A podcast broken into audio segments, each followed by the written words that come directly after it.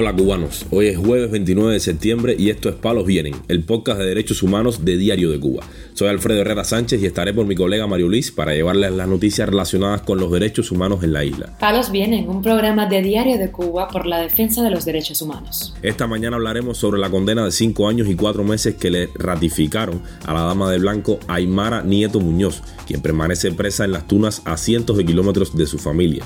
También abordaremos la situación en Cuba de la familia de la periodista cubana exiliada en Costa Rica, Carla Pérez. Esta pide ayuda económica debido al agresivo cáncer que sufre su madre en la isla.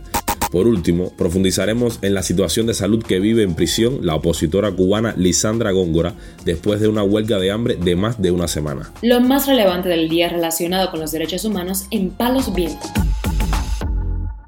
El Observatorio Cubano de Derechos Humanos informó en sus redes sociales sobre la ratificación de la condena de cinco años y cuatro meses de cárcel que deberá cumplir la opositora y dama de blanco Aymara Nieto Muñoz. La sanción que había sido impuesta por el régimen el pasado mes de febrero fue apelada por Nieto en junio y ahora es que salieron los resultados. Actualmente la dama de blanco se encuentra en una prisión de las Tunas a más de 700 kilómetros de su familia. El opositor y también su esposo Ismael Boris Reñí señaló que la fiscalía nunca pudo demostrar que Nieto Muñoz cometiera desorden público en centro penitenciario, el delito por el que ahora se le acusa y la mantienen en la cárcel.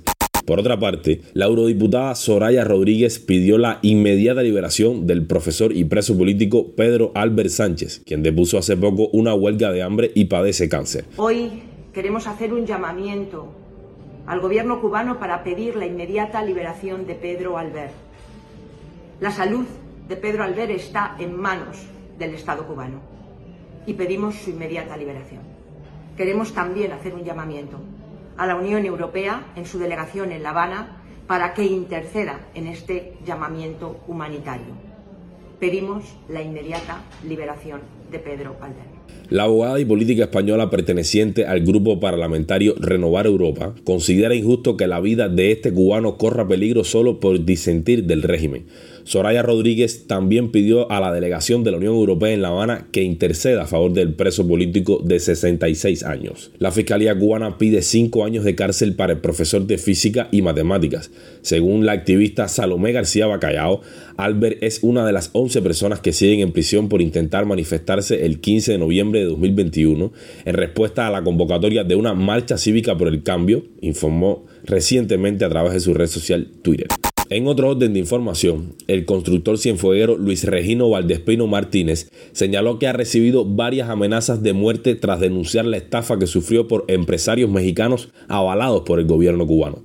Este señor y una brigada de 25 obreros construyeron un pequeño hotel en el centro de Cienfuegos por orden de un inversionista mexicano. A la hora de cobrar su trabajo, nunca recibió el dinero. Después de varias denuncias a las autoridades cubanas, el afectado llegó a comunicarse con Díaz Canel, quien a su juicio mantiene solapado el problema y apadrina al hombre que lo estafó. Este empresario, Claudio Orlando García Menuín, empresario, promotor del turismo, como le dije anteriormente, con varios negocios en los Países Bajos, entre los propios Estados Unidos. Pero en Cuba este compañero no es solamente un empresario de como promotor de turismo. Ese compañero es director de Tour en Cuba. Pertenece al gabinete a la Cámara de Representantes. Regino Valdespino refiere también que esta persona lleva más de 30 años en México como promotor del turismo. Para que no hiciera público su problema, este constructor asegura que el gobierno local ha enviado agentes de la seguridad del Estado para intimidarlo. Lo amenazaron con darle puñaladas o un supuesto accidente de tránsito. Este señor incluso perdió todas sus herramientas, pues la policía no le permite sacarlas del hotel en construcción. Hoy también le comentamos sobre la situación que enfrenta la familia de la periodista cubana exiliada en Costa Rica, Carla Pérez. La mamá de esta joven sufre un cáncer agresivo en la isla y Pérez decidió pedir ayuda para costear los gastos. Liz González, la madre de la también activista cubana, fue diagnosticada con cáncer de páncreas y su esposo, el padre de Carla, no puede trabajar ya que se dedica solo a cuidarla. De ahí que Pérez publicara una campaña en la plataforma GoFundMe con el fin de recaudar una ayuda extra para el tratamiento de cáncer de su madre. Desde Costa Rica, ella y su hermana se encargan de sostener a sus padres. Hace poco a González le detectaron metástasis en el hígado, complicando su situación. En la solicitud, la periodista exiliada indica que su familia y ella siguen rodeados de amor y positividad, pero necesita, de ser posible, un apoyo económico. Pérez salió de Cuba en 2017 luego de que el régimen le expulsara de la carrera de periodismo en la Universidad Central Marta Abreu de las Villas. Finalmente se graduó en Costa Rica y en marzo del 2021 Pérez intentó regresar a Cuba, pero el gobierno no se lo permitió. El brutal apagón que sufre la isla a raíz del paso del huracán Jan generó un cacerolazo en Holguín durante la noche del pasado miércoles. Los videos difundidos en redes sociales muestran a varios vecinos caminando en total oscuridad mientras hacían sonar sus calderos.